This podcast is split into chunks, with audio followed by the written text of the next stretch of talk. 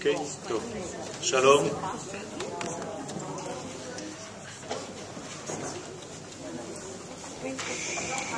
ברשות אה, כולכם, כל אחד לפי מעלתו. ברשות הרבנית.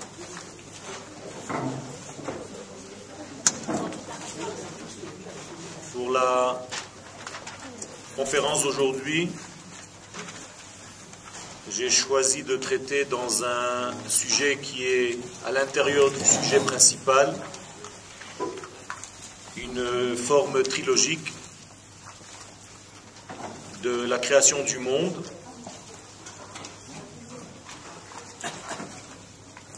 du dévoilement divin dans cette création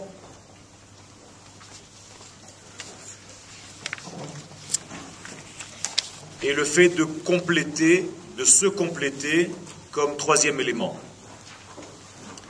Mais nous allons essayer d'expliquer les choses tranquillement.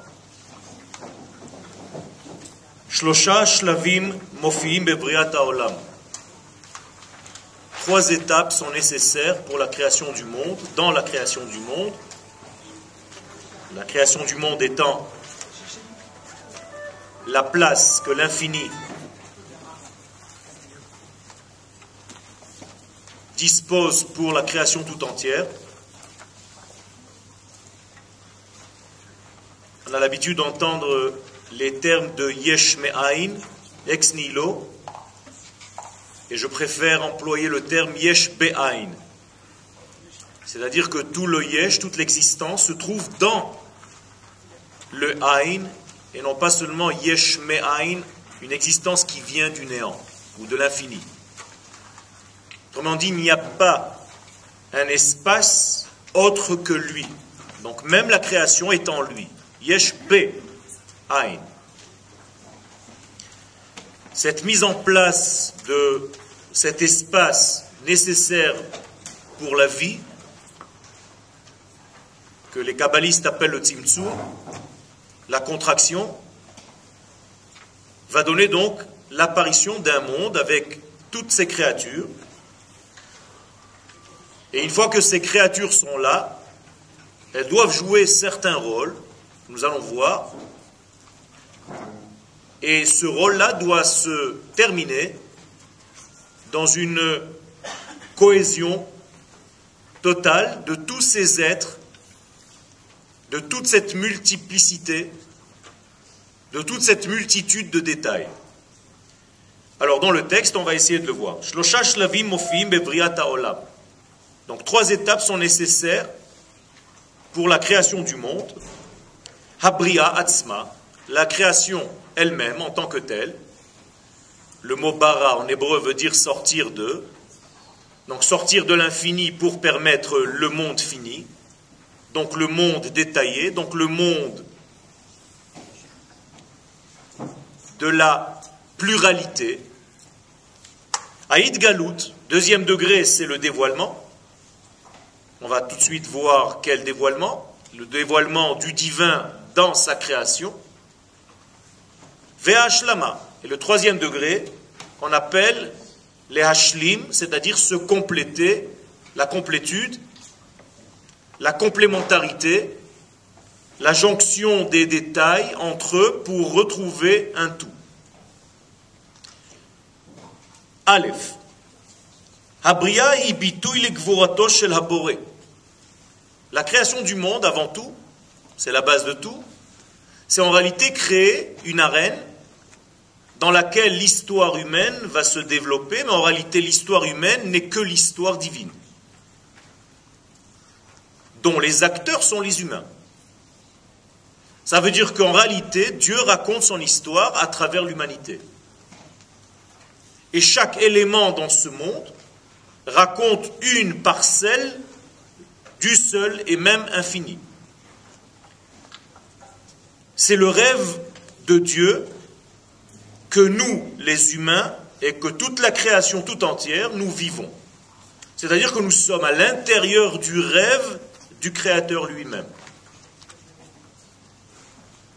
Quand je parle de rêve, je ne m'arrête pas à la définition première du mot rêve, mais je parle de guérison. En hébreu, chalom, la racine du mot hachlama, en réalité, la création du monde est une certaine guérison. Une guérison pour qui?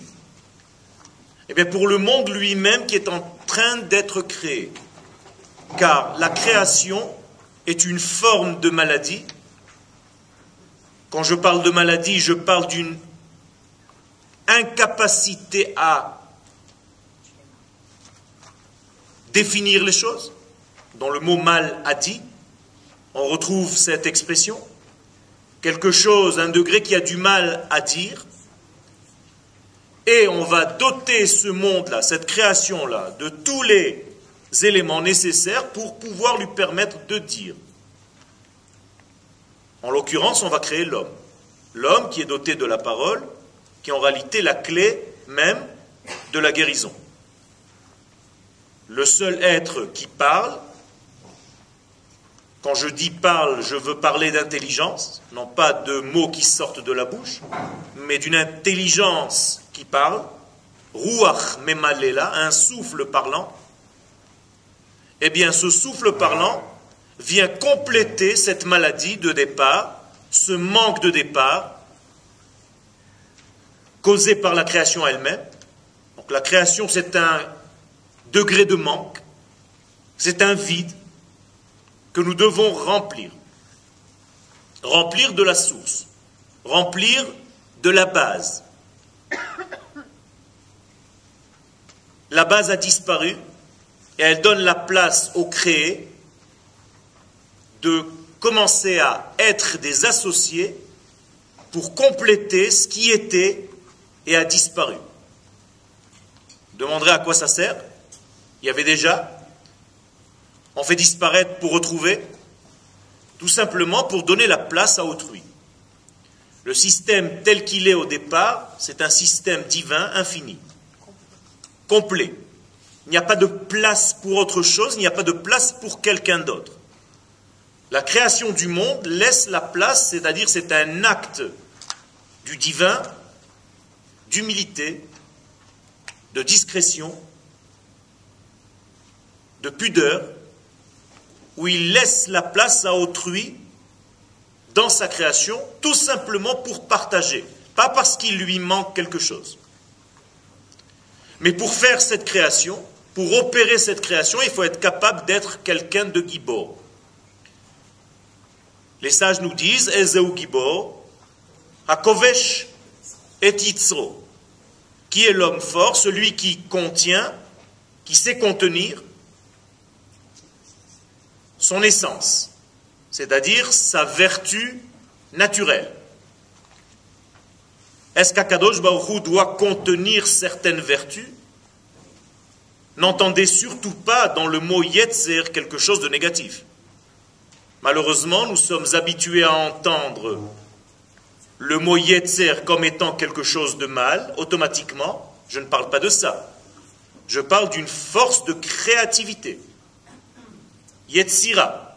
Adam Yetzirati, un homme qui a une force de création, il est créatif, il y a une force en lui de vie qui veut embellir, qui veut montrer les choses d'un certain angle différent. Quel est le Yetzer d'Akadosh Baruch d'après cela? De prodiguer. Akadosh Baruch sa nature profonde, c'est de donner. C'est la source de la vie, donc c'est le donneur de la vie, donc il donne tout le temps. Donc pour lui, créer un monde, c'est agir à l'inverse de sa nature. C'est arrêter. Au moment où Akadosh Baruch crée le monde, il arrête de donner. Car avant de donner, il faut d'abord arrêter, il faut créer un vide, il faut créer un espace pour permettre aux créations qu'il va créer par la suite de rentrer dans cet espace et après leur donner la vie. Mais le premier acte est un acte d'arrêt, de coupure, du plein d'infini qui rayonne dans l'univers tout entier. Il n'y a même pas d'espace, il n'y a pas de temps. Ça veut dire que l'infini, béni soit-il, doit changer à un moment donné sa propre nature de propagation infinie pour créer le monde, c'est-à-dire pour arrêter quelque chose, pour donner une limite.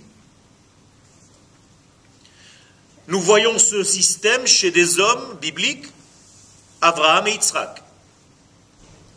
Abraham a besoin à un moment donné dans sa vie de jouer le rôle d'Yitzhak.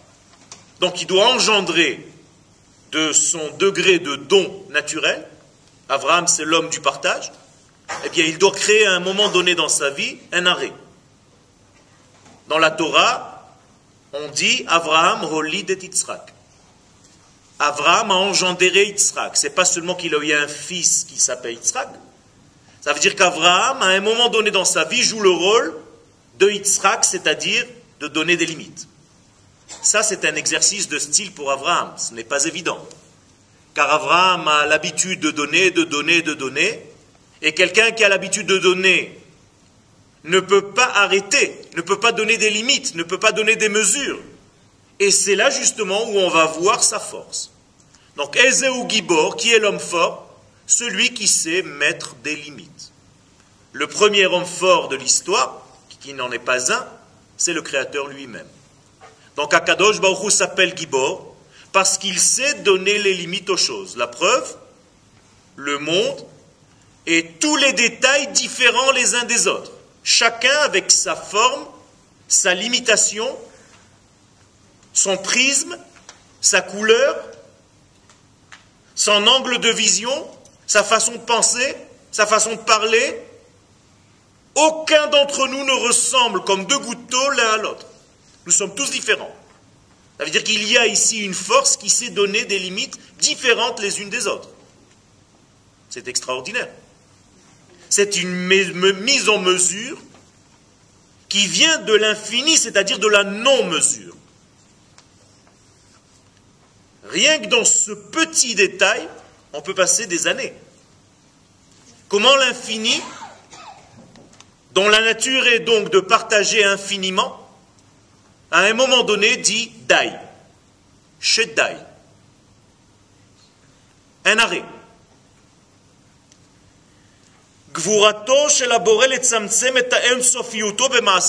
Donc la création du monde est un acte de Gevura, est un acte non pas de courage, mais Gevura veut dire d'une puissance limitatrice.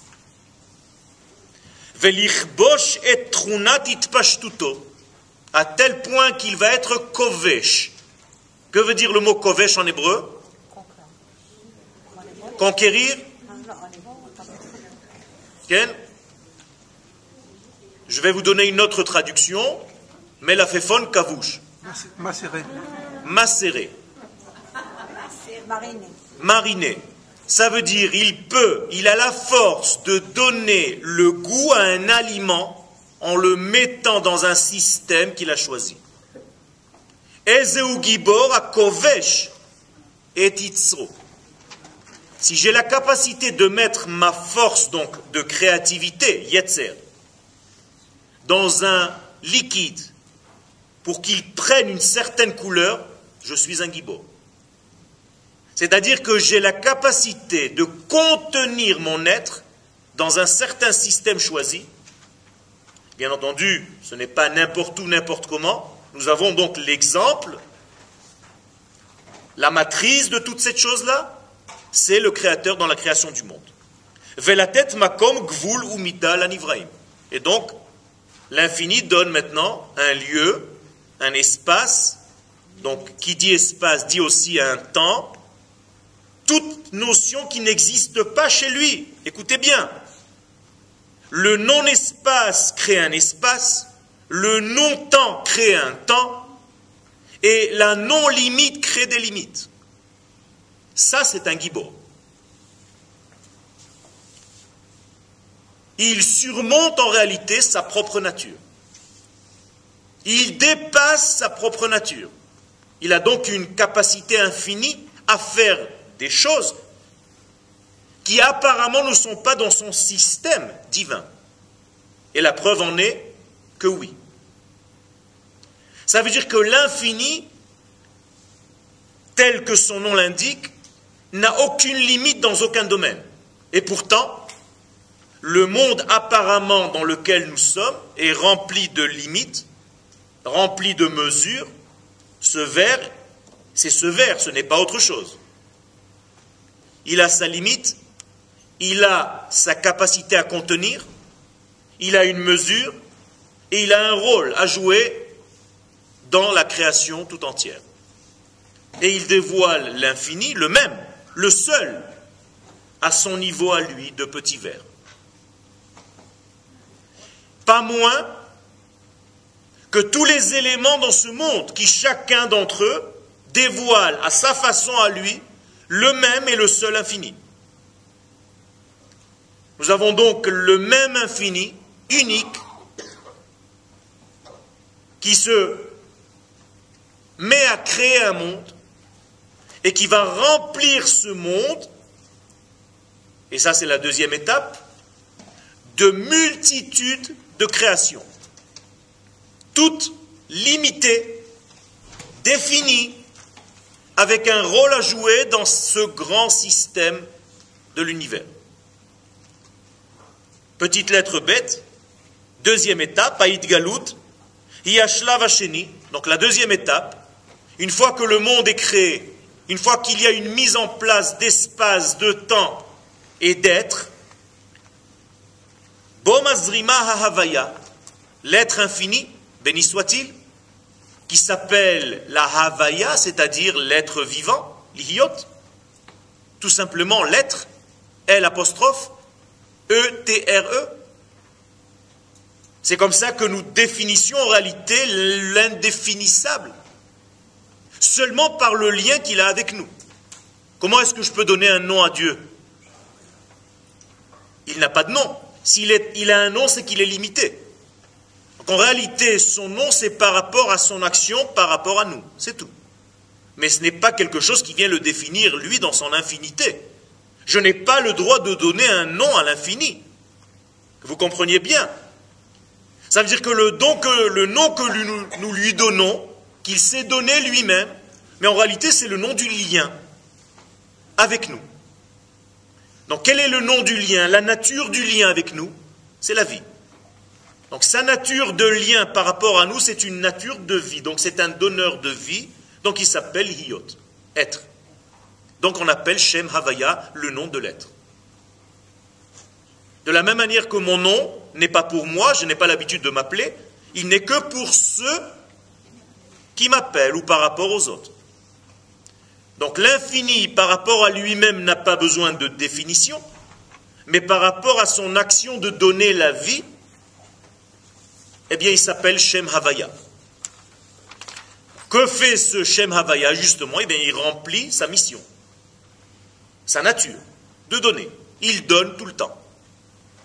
Il prodigue la vie à chaque instant, sans arrêt. Et à qui il donne cette vie À toutes les créations qui ont été placées dans cet espace-temps qu'il a créé. Badomem, Batsomeach, Bachai ou Bamedaber. Dans les quatre degrés de la création, le minéral, le végétal, l'animal et l'homme, et même si vous voulez encore des degrés plus élevés, la prophétie, Israël, ce que vous voulez.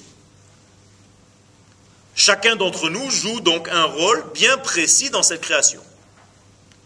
Troisième étape, Gimel, Ashlava Acharon, ou Ashlama, c'est la complétude. Qu'est-ce que cela veut dire?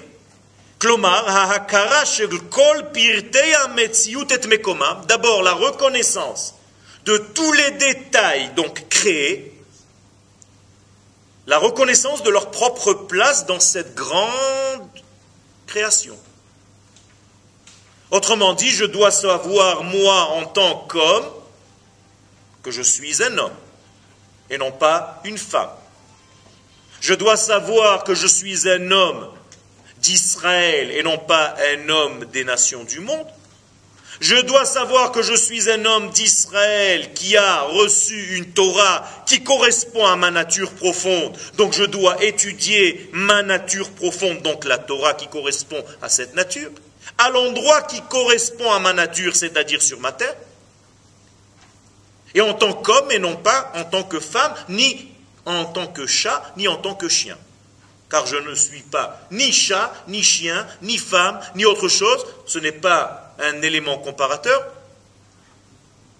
Mais en réalité, je dois savoir qui je suis dans tout cet univers. Et chacun d'entre nous doit en réalité se placer selon son identité et ne pas se tromper. Si Chaz Shalom, quelqu'un se prenait pour un chien, il y a un problème. De la même manière que je ne peux pas vous comparer en disant tu es plus intelligent que mon chien. Vous comprenez qu'il y a déjà un non-sens, de l'indécence même. Ça veut dire qu'il y a ici une reconnaissance de la place que chacun occupe dans cette grande arène de la création du monde.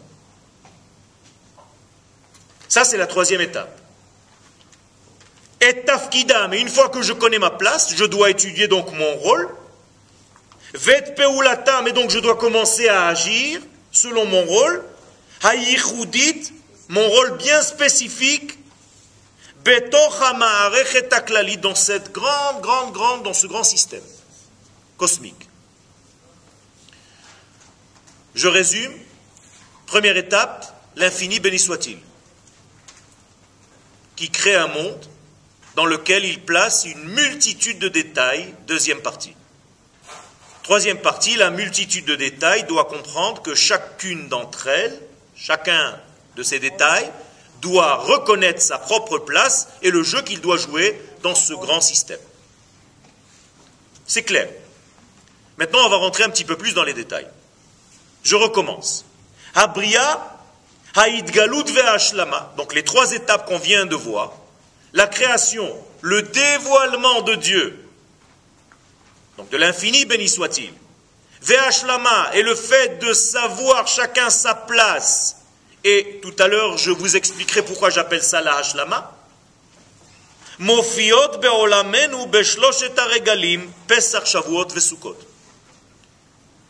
Petit exemple, juste pour voir comment ces choses-là apparaissent réellement dans notre monde, eh bien, nous avons les trois fêtes, Pesach, Shavuot et Sukkot, concernant le peuple d'Israël. Vous allez voir que ces trois étapes reviennent, se dévoilent, s'appliquent aussi aux trois fêtes. Aleph, Chaga Pesach, la première fête de l'année, Pesach, Metzayen Chidush Abria, eh bien c'est une création nouvelle. Cette fois-ci, la création de la nation d'Israël. La nation qui a déjà été pensée, mais pas encore révélée, pas encore dévoilée, eh bien se dévoile à la sortie d'Égypte.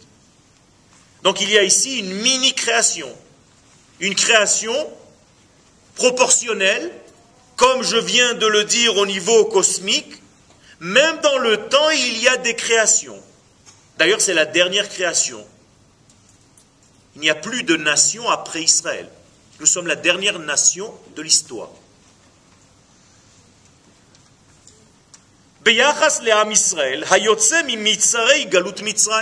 Donc Israël qui sort d'Égypte, pour lui c'est une naissance, c'est une création, il vient de naître. Il vient d'être créé. Donc c'est un accouchement véritable. Et ça vient nous redonner, nous replacer par rapport à la connaissance qu'il y a un créateur qui a toute la puissance de faire ce qu'il veut et qui arrive à sortir dans des entrailles d'une nation une autre nation. Ce qui est impossible à concevoir, la sortie d'Égypte est quelque chose d'extraordinaire qui n'est pas encore le sommet de la vie, mais c'est un début.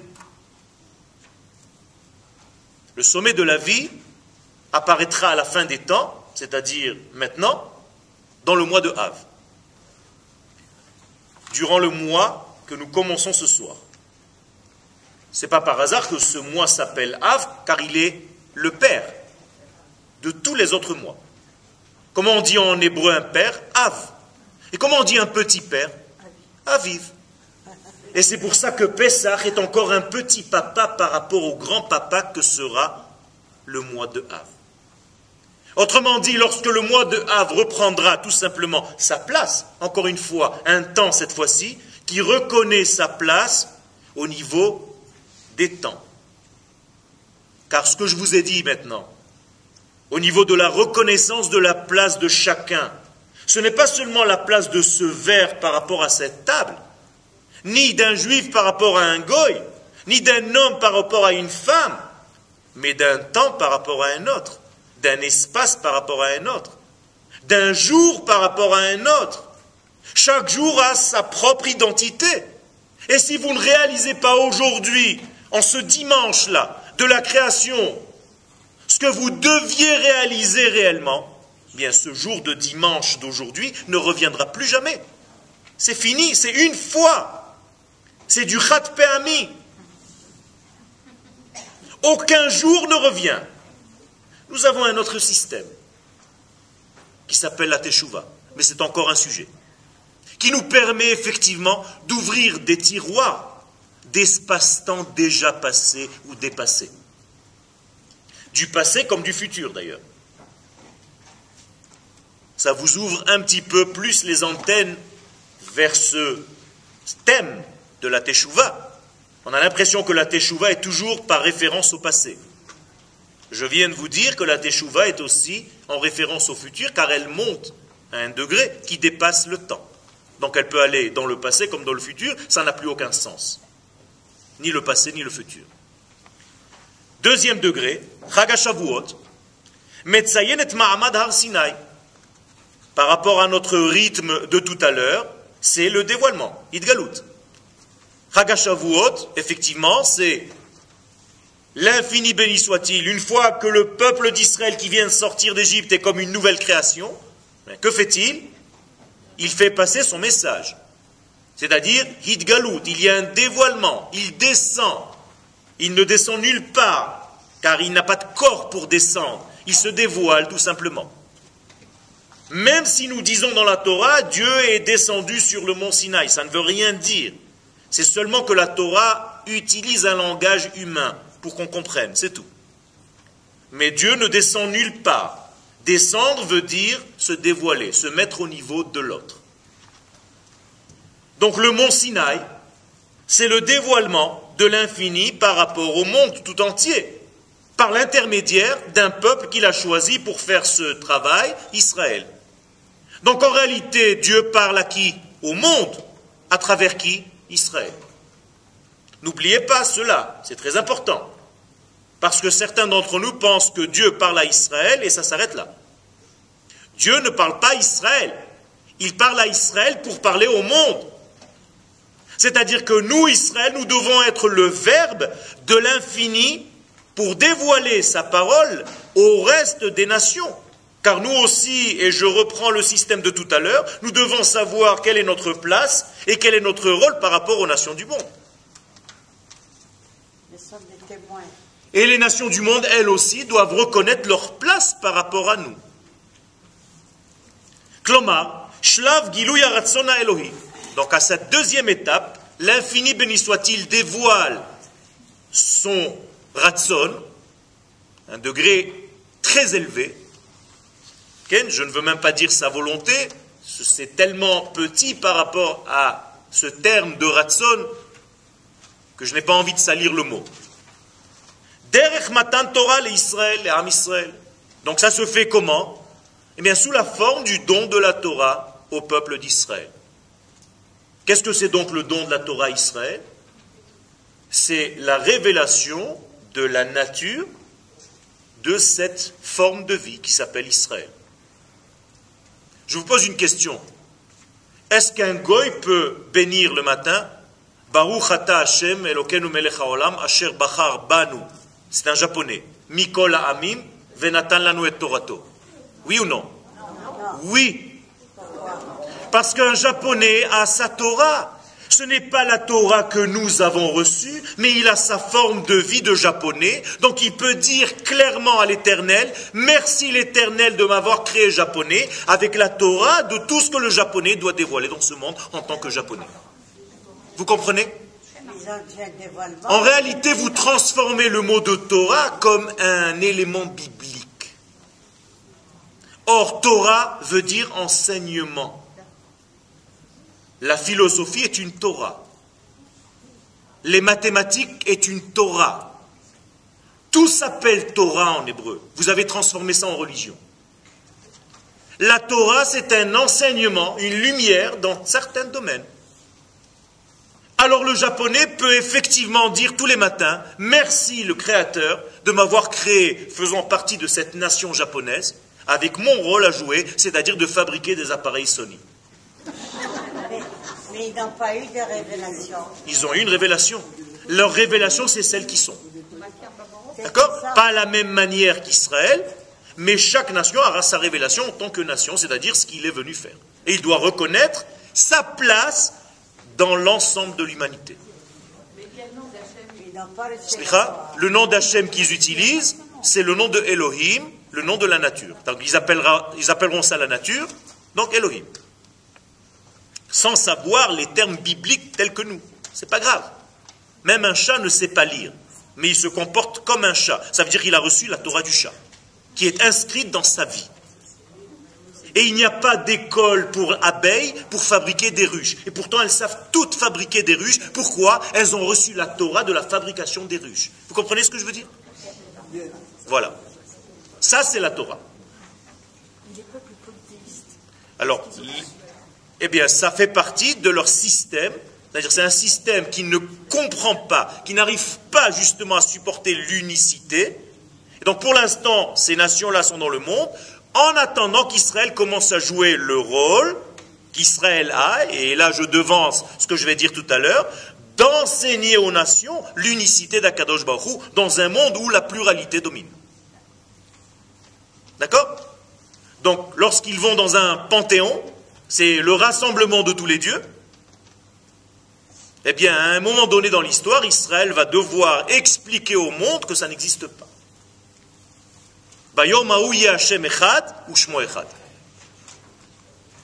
Vous êtes d'accord avec la Torah de chaque élément? Ça veut dire que chaque élément dans ce monde a sa propre Torah, c'est-à-dire la Torah, pas les feuilles de papier ni les parchemins. Je ne parle pas de livres, je parle des lois de vie qui sont inscrites, ces lois-là, dans notre propre vie. Sur quelle matière est écrite la Torah? Encore une fois, vous recommencez. Je ne vous ai pas demandé sur quelle matière est écrit le livre de la Torah. Je vous ai demandé sur quelle matière est écrite la Torah, pas le livre. Le livre, c'est un parchemin, c'est un recopiage de la Torah. Mais la Torah est inscrite où? Dans notre vie, ce sont les lois qui gèrent la vie. Vous comprenez? Le problème, c'est que justement, c'est éloigné de la Torah, on est devenu des livres. Et après les livres, on est devenu des bouquins. Vous comprenez? À tel point que certains d'entre nous pensent que nous sommes le peuple du livre. Malheureusement. Le peuple du livre, c'est le Coran. C'est les Arabes, les musulmans. Alors que nous, nous sommes le livre du peuple. C'est différent. Le livre appartient à la nation, c'est pas nous qui appartenons au livre.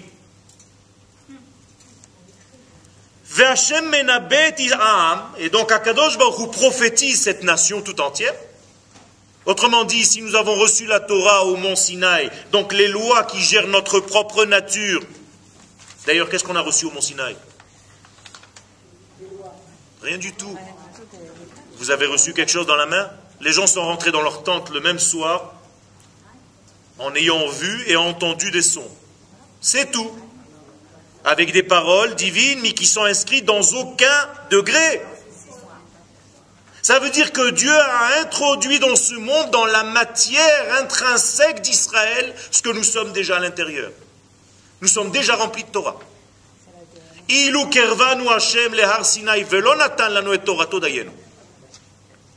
Autrement dit, nous avons déjà reçu la Torah. Je vous pose une question très simple. Est-ce que vous avez besoin de la Torah pour devenir ce que vous êtes? Oui ou non? Non. La preuve, Abraham Avinu a vécu, lui et ses enfants, Yitzhak et Yaakov, comme, et encore mieux que ce que nous sommes aujourd'hui avec tous les livres que nous avons. Sans aucun livre. Pourquoi? Parce qu'intuitivement, ils ont entendu, comme le chat entend sa vie de chat, Et l'abeille, sa vie d'abeille, Abraham a entendu sa vie d'Israël. À l'intérieur de lui, il a vécu selon l'Israël qui est en lui, sans recevoir de livre. Vous comprenez? Ça veut dire que la Torah est bien au-delà du texte. La Torah, c'est la vie. Et je devrais être capable de vivre ma vie même sans le livre. Mais comme je suis incapable de le faire, on m'a donné un livre. Et on me l'a recopié sur du parchemin et appéré sur des papiers. Finalement, si Dieu, l'infini béni soit-il, utilise Israël pour faire son travail, ça veut dire qu'Israël est le prophète des nations. Donc nous sommes tous prophètes. Le jour du don de la Torah, nous avons vécu l'aspect global de la prophétie. Nous sommes devenus prophètes. On a entendu la parole divine. Pourquoi? Pour le monde entier. Pour nous et pour le monde. Pour gérer la vie. Pour que la vie dans ce monde soit bonne. Pour que la vie dans ce monde, puisqu'il est le donneur de la vie, pour que la vie dans ce monde soit équilibrée, tout simplement. Donc la Torah, qu'est-ce qu'elle vient faire dans ce monde? Dieu, qu'est-ce qu'il veut de nous dans ce monde? Tout simplement qu'on rééquilibre la vie. Je vous ai dit tout à l'heure que le monde était vide, donc il faut compléter ce vide, tout simplement. Et chacun doit compléter ce vide par rapport à sa propre Torah. L'abeille ne ressemblera jamais à un juif, et le chat non plus n'a pas besoin de ressembler à un chameau. Il est chat, elle est abeille, le goy est goy, et on n'a pas besoin de le convertir, et le juif est juif, et c'est très bien comme ça. Vous comprenez? Toutes les religions, Israël n'en est pas une, toutes les religions dont l'intérêt est de convertir les autres, mais ce sont des religions qui ne respectent pas tout ce que je viens de dire, c'est-à-dire la nature profonde de l'autre. Si je prends un noir en Afrique pour le rendre chrétien, le pauvre, je lui ai changé complètement sa nature profonde. Je n'ai pas respecté sa propre nature. Or, Israël, respectant la nature de chaque être, va laisser chaque être avec sa manière à lui spécifique à ce qu'il est. En lui donnant la lumière divine par rapport à son prisme à lui, il restera ce qu'il est. Et c'est très bien comme ça. Il faut qu'il dévoile Dieu à son niveau. Je ne demanderai pas à ce verre d'eau de dévoiler Dieu plus haut qu'un verre d'eau. Il fait son rôle extraordinairement. C'est un sadique. Il joue son rôle à merveille. Il a été prévu pour cela et il remplit son rôle dans l'histoire du cosmos tout entier.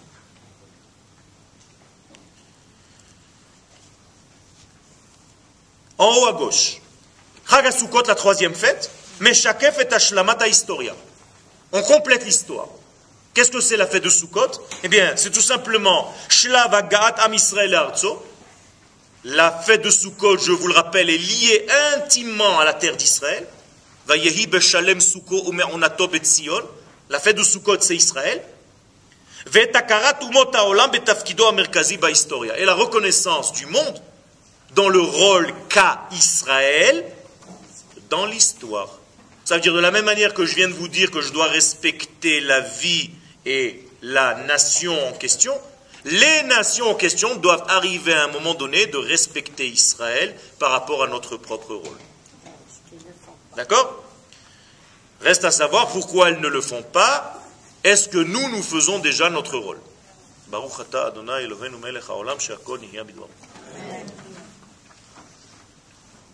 Vous savez qu'au niveau individuel, on ne peut me respecter que si je me respecte moi-même.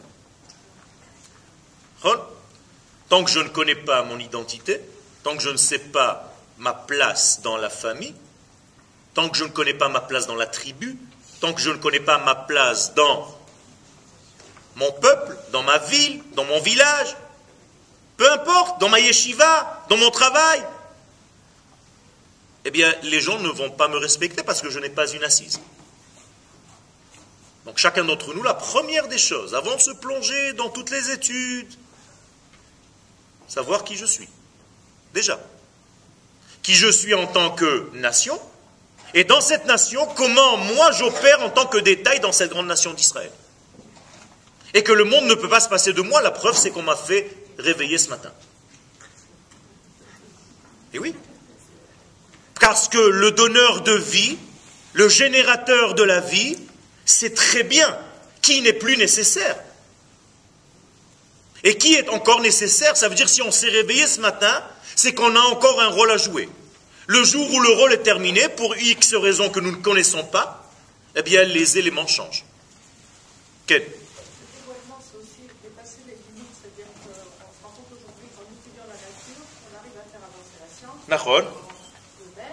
Nahon. Ça veut dire que ce n'était pas les vraies limites. Alors le dévoilement, c'est aussi ça, c'est-à-dire trouver entre guillemets les, les secrets d'Akadosh Baruch Hu pour faire avancer le monde. Oui, faire avancer le monde, ça veut dire, je- j'utiliserai les termes du Rav Kook, parfumer le monde. Parfumer le monde. C'est-à-dire que ce que nous avons pensé être la nature jusqu'à maintenant s'avère faux. Bah, disons que c'est- il y, a une- il y a une science qui a voulu dire, on va Tout à fait. Ça veut dire qu'à chaque fois, j'avance et je dévoile en réalité qui dans cette nature? L'infini. Donc jusqu'à où je peux aller? Jusqu'à l'infini. Ça n'aura jamais de fin. Il n'y a pas de limite. Ça, c'est déjà la fin du cours. Ça veut dire que lorsque vous parlez de Géoula, de retour, pourquoi nous sommes dans un problème de compréhension claire des phénomènes qui se passent au niveau de la Géoula Mais tout simplement parce qu'on veut limiter les choses. On n'arrive pas à comprendre que c'est illimité. Et que la Géoula donc n'est pas une date, mais un processus que nous sommes déjà en plein, on a déjà entamé. Imaginez-vous qu'après 65 ans, des gens se posent la question quand est-ce qu'aura lieu la Géoula? Mais c'est de l'ignominie. C'est un manque de respect d'Akadosh Baruchou. Quand vous dites, il y en est marre, il faut que la Géoula arrive, c'est comme si vous insultez le processus qui est déjà en train de se tramer devant vos yeux depuis 65 ans. Il faut savoir parler. Il faut savoir ce que vous demandez. Car le lendemain de la venue du Mashiach, qu'est-ce que vous allez faire? Vous allez être au chômage alors? Il y a des gens qui vont se suicider parce qu'ils n'ont plus rien à attendre. Vous comprenez? Ça ne marche pas comme ça. Même le Mashiach a un travail de demain et d'après-demain, et de dans un mois et dans deux mois. Mais si dans votre tête c'était la date en question, eh bien la date étant passée, qu'est-ce que tu fais maintenant dans ta vie? Tu es dans une déprime totale, tu n'as plus rien à attendre. Ça ne marche pas comme ça, Rabotai. Faire très attention. Et finalement, vers quoi on va tous? Mais tout simplement, Chadesh Yameinu Kekedem. Vers ce qu'il y avait au départ. Vous croyez que vous allez vers quelque chose de nouveau? Pas du tout. Vous revenez vers l'essence même qui vous a donné la vie, seulement que vous avez oublié. Je l'explique avec d'autres termes. On doit tous étudier ce que nous sommes déjà prévus au départ et qu'on a un petit peu oublié en chemin. C'est tout. Comment s'appelle Tisha B'Av Si on devait donner à Tisha B'Av un membre du corps humain, ce serait quoi d'après vous? Le 9 Av. Vous comprenez ma question? Si je devais transformer le temps en membre humain, en degré humain, ce serait quoi dans mon corps, Tisha B'Av? Le nerf sciatique. Or, le nerf sciatique, je ne sais pas en français ce que ça veut dire, mais en hébreu ça s'appelle Gidhan Naché, qui se traduit le nerf de l'oubli. Naché vient du mot Neshia, qui veut dire oublier. Comme Ménaché. Pourquoi le père a appelé son fils Ménaché Car il veut oublier la maison de son père. Yosef se sent rejeté par tout le monde, donc il appelle son premier fils l'oubli. Je veux oublier ma famille, Ménaché. Kinachani Hashem et Betavi. Et une fois que j'ai oublié ma famille, je peux appeler le deuxième Ephraim, c'est-à-dire je peux me multiplier. Piria Veridia. C'est-à-dire je peux me multiplier maintenant dans mon nouveau système égyptien pour Yosef. Ephraim et Ménaché, c'est-à-dire oublier et recommencer une nouvelle vie. C'est ça que ça veut dire. Traduction littérale. C'est pas le nom de deux petits garçons. C'est le nom de deux idéologies. oublier le mal qu'on m'a fait pour pouvoir continuer à vivre. Je recommence. Tout ce que je viens de vous dire, je vais le distribuer maintenant en trois étapes. Première étape, c'est la mise en place du divin. L'infini béni soit-il met en place une structure de création qu'il a choisie lui-même. Elle est immuable, invariable, inchangeable. Elle n'est pas liée ni au temps, ni à l'espace, ni à rien du tout. Ni aux hommes, ni à leurs actions, parce qu'il n'y a ni homme, ni action, ni a rien encore. Dieu donc crée un système qu'on appelle un axiome de base. Une vérité.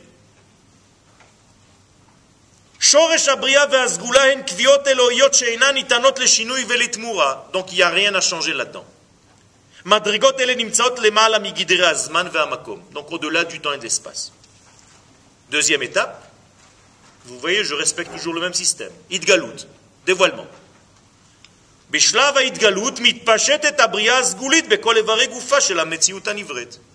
Maintenant que cet axiome de base est mis en place par l'infini béni eh bien, il va créer donc les créatures, et chaque créature va être dotée de sa propre qualité, et l'infini va circuler à travers cette créature, cette création, peu importe dans quel domaine, du minéral, du végétal, de l'animal, de l'homme, va diffuser la vie qui va faire vivre l'objet en question ou la chose en question.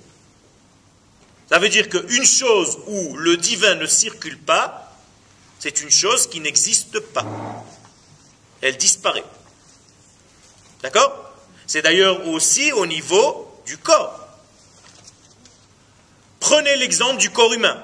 Nous avons une structure et nous avons des membres. Vous comprenez bien que l'homme n'est pas l'ensemble de ses membres. On ne m'a pas collé des petits morceaux, on a cousu et je suis devenu un homme. Je suis un petit peu plus avant les membres qui me fabriquent mais les membres vont être des ustensiles à travers mon être, va circuler. C'est-à-dire que Yoel est en train de circuler dans tous ses membres. Et si Chaz Veshalom y avait un membre dans lequel Yoel ne circule pas, eh bien ce membre serait malade. C'est ça la maladie. C'est le manque de circulation de la vie dans ce membre-là. Ça peut être au niveau esprit comme au niveau du corps. Eh bien, l'humanité tout entière est comme un corps humain, dont l'être suprême circule à travers tous les membres. Et un membre qui ne recevrait plus le flux du divin qui circule à travers lui est un membre qui disparaît. Donc vous avez des nations qui disparaissent, des civilisations tout entières qui s'effacent, car elles ne font plus l'objet de la circulation divine à travers elles. Pour quelle raison? Parce que dans ce deuxième stade, il y a le choix. Premier stade, j'ai dit tout à l'heure, c'est un axiome de base qui ne dépend de rien, qui ne peut pas changer car il est au-delà de tout. Mais la deuxième étape est une étape où le choix rentre en considération. Et donc j'ai le choix de faire circuler entre guillemets à travers moi le flux du divin à travers mon prisme, ou j'ai le choix de l'étouffer. Autrement dit, je vis, ça c'est un axiome de base, mais je peux arrêter ma vie. Vrai ou faux? Mais pour arrêter ma vie, il faut d'abord que je vive. Donc la vie ne dépend pas de moi au départ. Mais une fois que je suis vivant, je peux me faire du mal ou rajouter du bien. Eh bien, il y a des nations, mesdames et messieurs, qui se font du mal. L'Europe aujourd'hui se fait beaucoup de mal parce qu'elle vit dans la perversion qui va aboutir à sa fin. C'est pour ça que les nations du monde tombent. Rome est tombée par sa perversion. L'Europe aujourd'hui tombe par sa perversion parce qu'il n'y a plus rien. Et donc, une nation avale l'autre et devient en réalité la nouvelle nation, même en gardant le nom de l'ancienne. Ça veut dire qu'en France, dans 10 ans, Marhaba Merushanim al-Quds.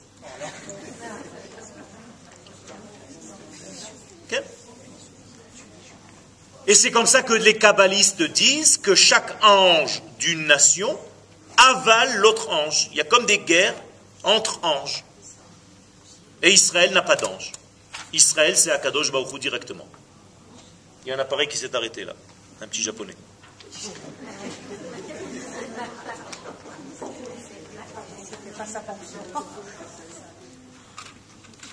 Quel est le rôle donc de la deuxième étape? D'être fidèle à ce que je dois être. Première étape, c'est donc ce que j'ai reçu comme axiome de base, donc la création du monde, je reviens à ma première étape, la création du monde. Deuxième étape, la création des multitudes de détails, des milliards de milliards de détails dans tous les domaines. Eh bien, chaque détail doit être fidèle à ce qu'il est dans sa nature. Or, tous les détails sont pratiquement fidèles à leur nature, sauf l'homme. Car l'homme a le choix. Tout à l'heure, j'ai cité le chat et l'abeille n'ont pas de choix. Donc elles font leur rôle à merveille. Ce sont des tzadikim malgré eux. Mais l'homme d'Israël, ou l'homme en général, a le choix. Et là, il peut en réalité faire circuler la vie à travers lui, ou bien bloquer la circulation de la vie à travers lui. Tout à l'heure, je vous ai parlé de Chalom. Eh bien, en réalité, c'est de cela que je veux parler. Le Chalom ne veut pas dire seulement un rêve, mais la guérison. Hachlama. C'est-à-dire faire passer à travers le rêve qui est en réalité rien d'autre que la prophétie. comprenez bien que le rêve c'est de la prophétie. Ça vient du monde de l'infini, béni soit-il. Eh bien, plus la prophétie me traverse, plus je rêve, plus je suis conscient de mes rêves, plus je me rappelle de mes rêves, plus je suis vivant. Et plus je suis guéri. Quand vous rêvez la nuit, vous guérissez. Quand vous allez dormir sans rêver, si c'était possible, eh bien, vous vous réveillez fatigué. Les gens qui ne récupèrent pas dans leur sommeil, c'est parce qu'ils ne rêvent pas. On ne va pas dormir pour dormir, on va dormir pour rêver, donc pour guérir en hébreu. Chalo. Alors, chacun d'entre nous rêve, plus ou moins, beaucoup, et des rêves selon certains niveaux de l'être, selon ce que tu fais de toi-même dans la journée.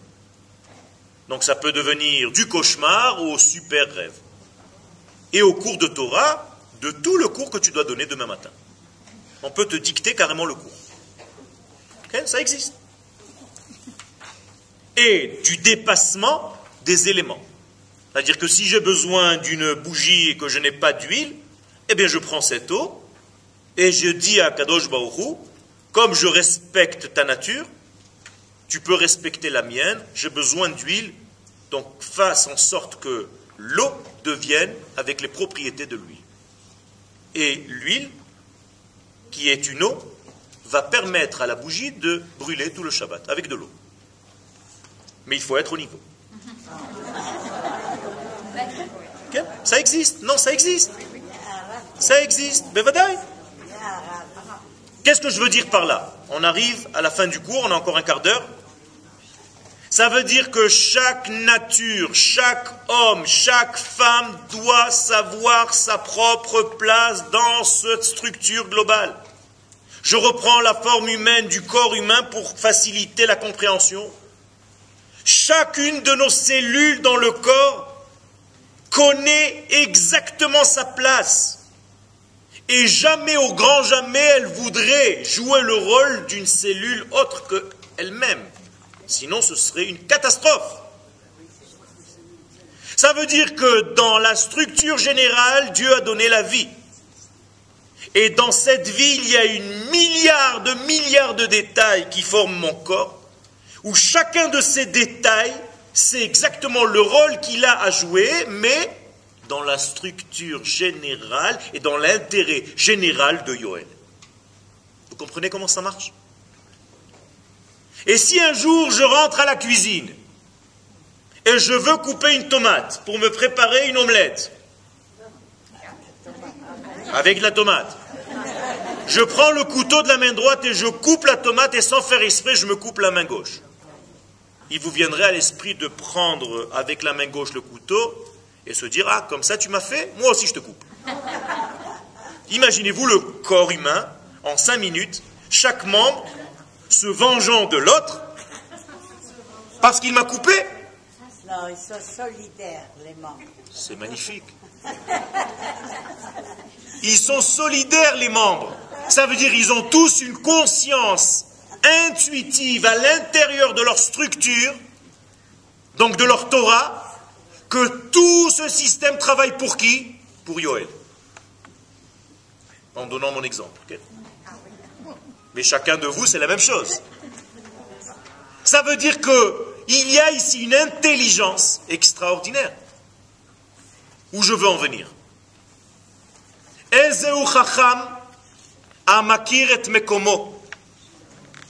La sagesse, c'est de savoir où est ta place.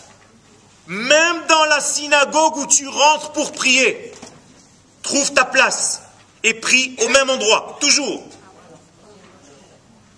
Même à la maison où tu pries, trouve-toi un coin où tu pries toujours.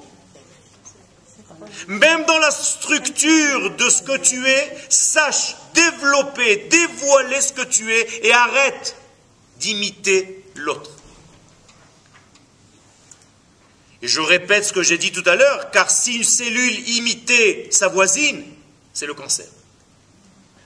Si un membre veut jouer le rôle de l'autre, il n'y a pas plus grave comme maladie. Pourquoi? Parce que la place a été quittée. Parce que tu n'as pas reconnu ta place. Parce que tu ne sais pas ton rôle dans la société. Balak, Bilham, Korach, c'est la même chose. La structure générale de ce cours, c'est de l'explosion, de la multiplicité, du détail, du nombre de détails vers l'unité. Eh bien, en réalité, ce n'est pas seulement revenir. C'est pas seulement avoir une structure et le peuple juif se dit tiens, c'est la Géoula, on revient vivre sur la terre d'Israël, on est tous fous, c'est sympa ici. On revient vivre tout simplement en reprenant notre place dans le corps cosmique. C'est la première fois dans votre vie que vous habitez à l'endroit exact par rapport à la nature du monde. Tant que vous viviez en dehors de cette terre, vous étiez responsable du déséquilibre du cosmos. Parce que vous étiez un membre étranger dans un autre corps. Vous aviez un corps au pied. Vous comprenez? Ça veut dire que votre place est très importante. Et maintenant, à l'intérieur de cette structure, dans cette structure que nous représentons ici, du peuple d'Israël, nous avons plusieurs manières d'accéder à cette structure globale qu'on appelle la nation d'Israël. Autrement dit, il y a toujours l'être suprême et tous les membres, quels qu'ils soient, doivent tous travailler pour l'être suprême. Chacun avec sa spécificité. Donc ne demandez pas à quelqu'un de devenir vous et ne soyez pas quelqu'un d'autre que vous-même.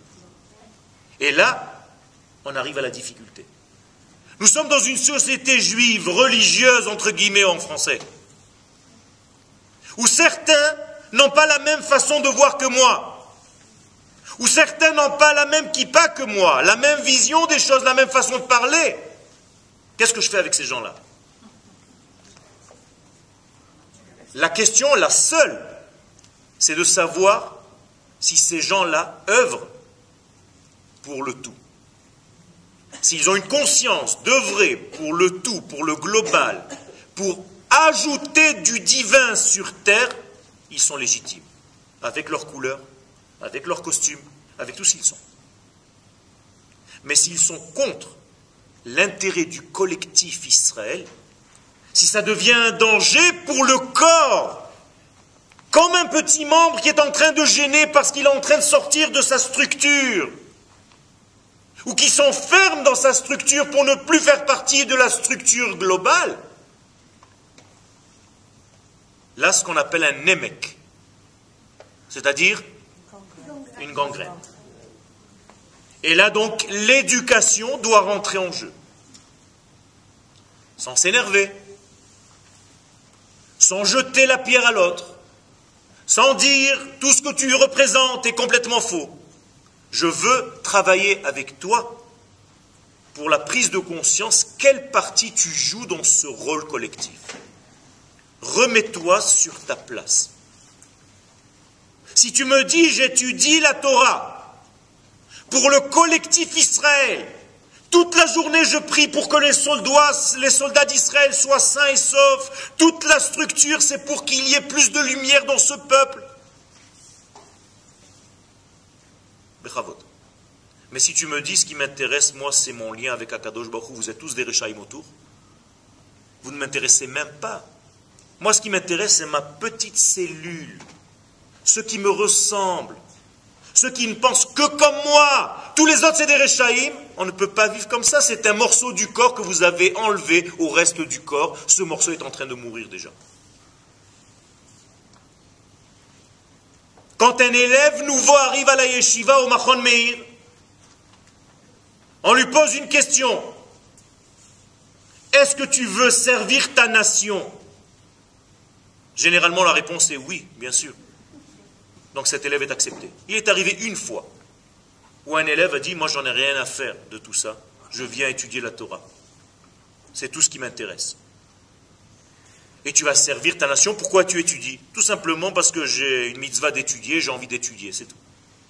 Il n'y a pas un sens collectif que cette Torah embellisse ta vie, embellisse ton peuple, ta nation tout entière, et les gens vont se sentir mieux. Quand j'étudie la Torah, je pense aux malades. Ils sont en train de guérir grâce à un cours que je donne ici. Vous comprenez ce qui se passe? On est dans une salle maintenant, quelques dizaines de personnes. Au moment où nous donnons un cours ici, ça influence des gens qui sont à l'extérieur parce que nous pensons à eux, nous sommes corps avec eux, mais chacun à sa place dans la structure globale. Ce qu'on appelle Milchemet Deot. Alors qu'est-ce que je dois faire? Je dois lui dire oui, je suis d'accord avec toi Non.